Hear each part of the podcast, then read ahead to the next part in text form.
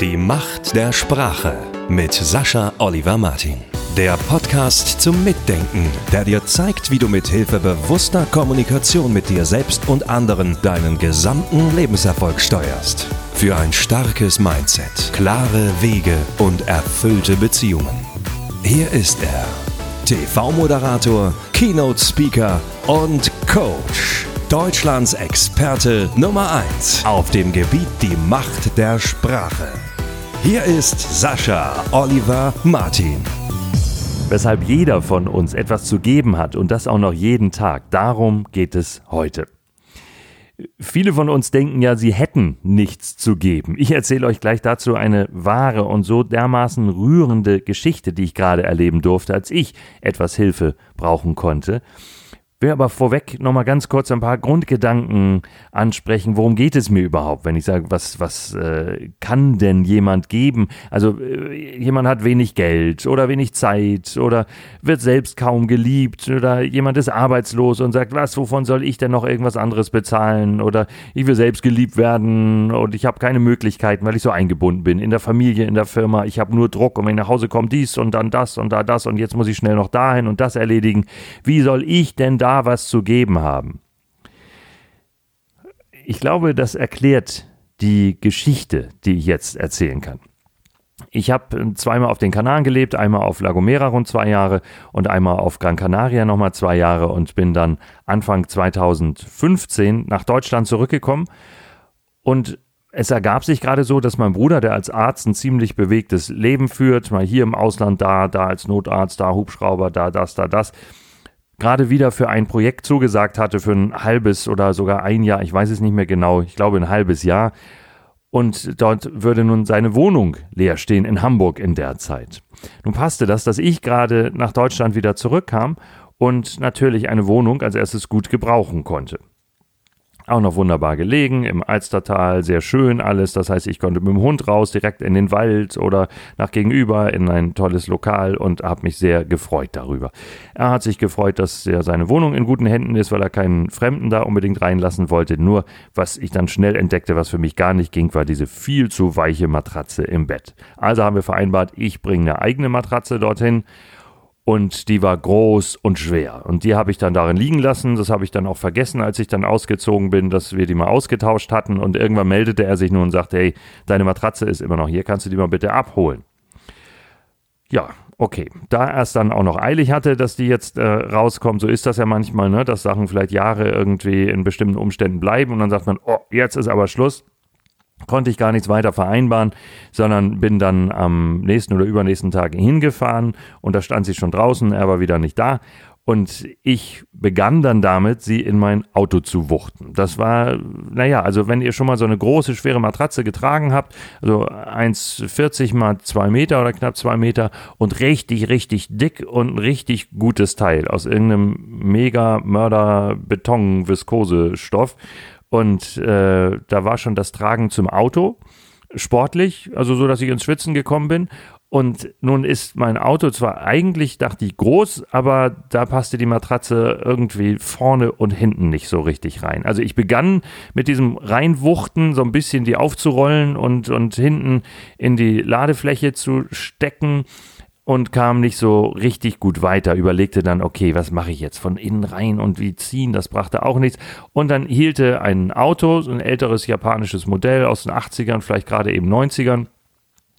Und äh, ein Mann, der ein bisschen lustigen Blick sogar hatte, ich schätze, war so Ende, Ende 50 oder um die 60 vielleicht, sagte, na, gar nicht so einfach, so eine Matratze ins Auto zu kriegen, ne? Meinte ich, ja, schaffe ich schon irgendwie, aber haben Sie recht. Sagt, soll ich mal mit anfassen?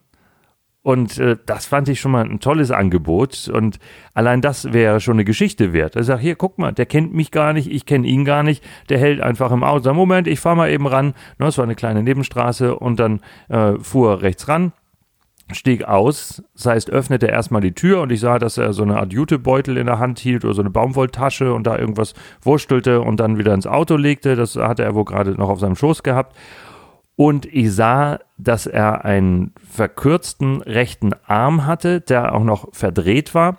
und der wie bei einer Gottesanbeterin, vielleicht könnt ihr euch das so vorstellen, ganz nah an den Körper in einem spitzen Winkel herangebracht war. Und die Hand war etwas abgeknickt und zeigte nach vorne. Dazu war ein Bein etwas verdreht, so dass er erstmal einen etwas sichereren Stand finden musste. Und dann humpelte er auf diese Weise auf mich zu. Also humpelte, da das Bein etwas verdreht war und hatte den spitz angewinkelten Arm, der entweder verkürzt wirkte oder tatsächlich verkürzt war. Und sagte, fing gleich an zu planen, sagt, so, wie wollen wir das machen? Äh, soll ich von drin ziehen? Und das fand ich jetzt ziemlich unwahrscheinlich dabei ähm, und ohnehin nicht die, die logischste Lösung dabei, aber sagenhaft, wie er ankam und das anbot. Und ich habe äh, gesagt, ja, ich probiere mal von drin zu ziehen. Wenn, wenn Sie jetzt noch so ein Stück drücken können, äh, weil ich dachte, das muss man auch nicht so genau koordinieren, das Drücken, aber selbst das ist bei, bei der Matratze, die einerseits äh, hart ist, andererseits aber natürlich immer wegknicken und klappen kann, doch eine schwierige Aufgabe. Also ich schob dann außen nochmal so ein Stückchen, dann ging ich rein ins Auto und zog dann von drin die etwas äh, zusammengeklappte Matratze und äh, mit diesem mir unbekannten Helfer zusammen habe ich es dann innerhalb kürzester Zeit geschafft, dieses Monstrum, das zu breit und zu lang war, in das Auto zu befördern und tatsächlich auch die Heckklappe schließen zu können. Habe mich äh, bei ihm freudig bedankt. Er hatte zwischendurch noch so Anweisungen gegeben, so, ganz kleinen Augenblick, ich muss mal eben Luft holen. So, okay, damit wir das auch gleichzeitig äh, machen konnten, dass ich von drin zog und er von draußen schob. Das war nun dieser fremde Mensch, um die 60 Jahre alt, der offenbar ein körperliches Problem mit seinem Arm hatte und mit seinem Bein, der mich nicht kannte, den ich nicht kannte, der eigentlich schon in seinem Auto auf dem Weg irgendwo hin war. Und der hat gehalten und mir bei dieser Arbeit geholfen. Einfach so.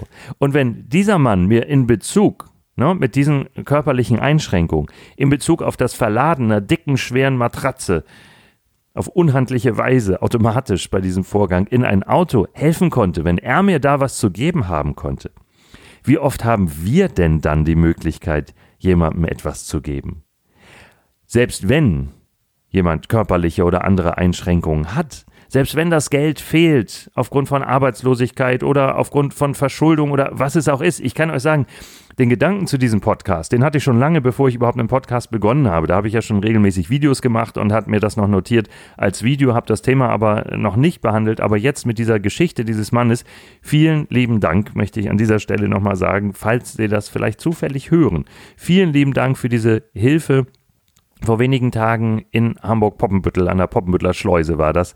Ähm, ich bin's und ich freue mich darüber riesig und ich habe äh, ja äh, dicke Tränensäcke gehabt danach, äh, weil, weil das einfach, äh, ja, mich so angerührt hat, so, so berührt, so sehr gefreut, ähm, dass ich diese Geschichte auch weiter erzählen will. Vielen lieben Dank äh, für Ihre Hilfe oder vielleicht darf ich an dieser Stelle sagen, für deine Hilfe. Und jetzt erkläre ich nochmal kurz, äh, weshalb ich diesen Grundgedanken überhaupt schon mal im Kopf hatte. Das war an einem Morgen vor langer Zeit, da ging ich in die Bank kam wieder raus und äh, was eigentlich für mich gar nicht so ungewöhnlich war, als ich nun rausging, hielt ich jemanden, der gerade rein wollte, die Tür auf und ging so einen Schritt zurück. Was aber mir auffiel an dem Morgen war, dass, dass äh, dieser Mann vorher so unzufrieden ausgesehen hatte und so mit sich selbst beschäftigt und plötzlich wirklich anfing zu strahlen. Also er hatte mit dieser Geste nicht gerechnet. Und da habe ich gedacht, wow, weil das war eine Phase, in der hatte ich selbst den Eindruck, ich hätte kaum etwas zu geben weil ich sehr mit Schulden belastet war, weil ich viele Fehlentscheidungen getroffen hatte oder manches zu blauäugig angegangen war. Das heißt, ich war in verschiedenster Hinsicht enorm unter Druck und fragte mich wirklich, wie soll ich das alles wieder hinkriegen? Es ist immer hinzukriegen, alles irgendwie im Leben und irgendeinen Sinn hat es schon, vor allem wenn wir uns das genauer ansehen und damit dann arbeiten. Aber erstmal kann es natürlich so sein, dass wir den Eindruck haben, wir haben gar nichts zu geben, weil im Moment ohnehin alles wahnsinnig schwierig ist und wir froh sein können, wenn wir es schaffen, äh, übertragen oder wörtlich zu überleben. Kann ja auch noch sein, kann ja auch noch was körperliches, akutes sein, habe ich auch schon alles erlebt. Nun war es so, dass dieses Strahlen mich so gefreut hat und ich gemerkt habe, ah, guck mal, was für Gedanken du gerade warst, was wirklich selten mal mehr vorkommt, aber ich war doch in negativen Gedanken und hatte den Eindruck, Ich hätte nichts zu geben. Nun war es auch noch gerade, weil ich bei der Bank rauskam, nämlich. Vielleicht wäre es beim Reingehen noch besser gewesen. Aber zu der Zeit war es jedenfalls so. Ich stieg dann ins Auto und merkte dann beim nächsten, wie er sich freute und wie ich mich darüber freute, dass das möglich war, dass ich ihn reinließ. Der hatte gar nicht damit gerechnet an der Stelle. Es freute sich zuerst jemand, erinnere ich mich noch gerade, als ich, als ich runterfuhr, dass ich mich sehr deutlich bedankt habe, was ich immer mache, was ich immer sehr schön finde, wenn man jemandem auch zeigt, dass man das zu schätzen weiß, dass er einen vorlässt. Weil erstmal musste ich auf dieser vielbefahrenen Straße rauskommen. Und jemand hielt ganz deutlich, zeigte mir das. Ich sah, guck mal, das hat der zu geben, egal in welchen Umständen der gerade lebt. Weil ich das so toll fand, ließ ich natürlich den Nächsten dann rein und verzieh ihm auch, dass er nicht geblinkt hat. Na, da war ich auch schon mal früher ganz anders. Sagte, ne, wenn du nicht blinkst, dann nicht. Du sollst erstmal blinken. Dann lasse ich dich rein. Aber du musst mich fragen. Und solche Sachen. Gut, kann man auch alles mit der Zeit überwinden. Aber da war es dann so, dass ich so in dieser Gebefreude war war und auch gedacht habe, meine Güte, äh, was mich immer wieder beschäftigt, ist auch, und äh, wozu ich auch noch ein extra Seminar ausarbeite, Menschen, die eigentlich was drauf haben, die eigentlich was tun wollen, aber regelmäßig abgelehnt werden, zum Beispiel aufgrund des Alters oder äh, was es auch ist, wo es verschiedenste Umstände gibt. Manche sind auch einfach in Anführungsstrichen zu gut für diese Welt. Das steckt nicht immer dahinter, wenn es so wirkt, aber manchmal ist es auch so, viele Menschen kommen einfach nicht mit, wofür ich größtes Verständnis habe, mit vielen Vorgängen auf dieser Welt, wie es zurzeit so ist, wie oft ein Verhalten offenbar verlangt wird. Und das sind Menschen, die teilweise durchs Raster fallen. Und ich habe so ein Bedürfnis, dort ein Seminar aufzubauen, das genau diesen Menschen hilft, dass sie merken, doch, du wirst an irgendeiner Stelle gebraucht und du hast etwas zu geben. Und das ist nämlich genau der Punkt hierbei wieder, dass es auch für uns selbst so wichtig ist zu merken, ich habe etwas zu geben. Vielleicht habe ich gerade keinen Job, vielleicht habe ich gerade gesundheitliche Probleme, vielleicht ist die Frau abgehauen, vielleicht will das Kind nichts von mir wissen. Es gibt ganz, ganz viele schlimme Sachen natürlich, die uns widerfahren können und mit denen wir irgendwie klarkommen müssen. Aber trotzdem haben wir immer etwas zu geben.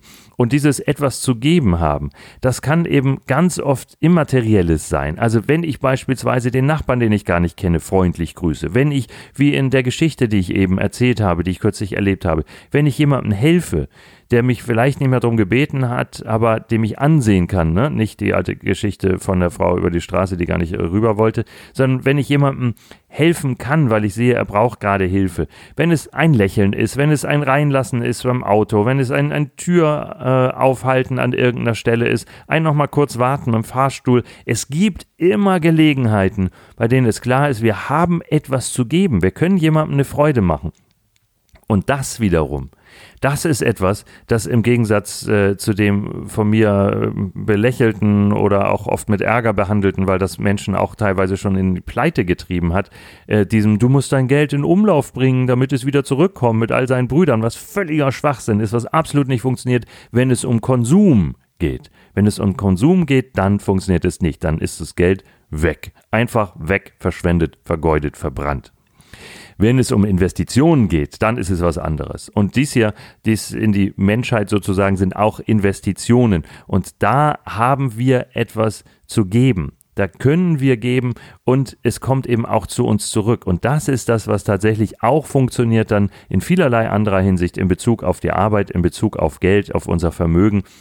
Wenn wir fühlen, dass wir etwas zu geben haben, dann stehen wir anders, dann gehen wir anders, dann lächeln wir anders, dann sprechen wir anders, dann haben wir offenere Gedanken, dann sind wir kreativer und so weiter. Das heißt, diese Kleinigkeiten, die wir anderen dort tun, die wirken sich auch noch auf uns so positiv aus, dann wir merken, hey, ich habe was zu geben. Das ist ja toll. Ich habe was zu geben und nicht, ich will nur was von anderen. Gib mir endlich Arbeit, gib mir endlich Geld, gib mir endlich Liebe, gib mir endlich Aufmerksamkeit, sondern ich habe etwas zu geben.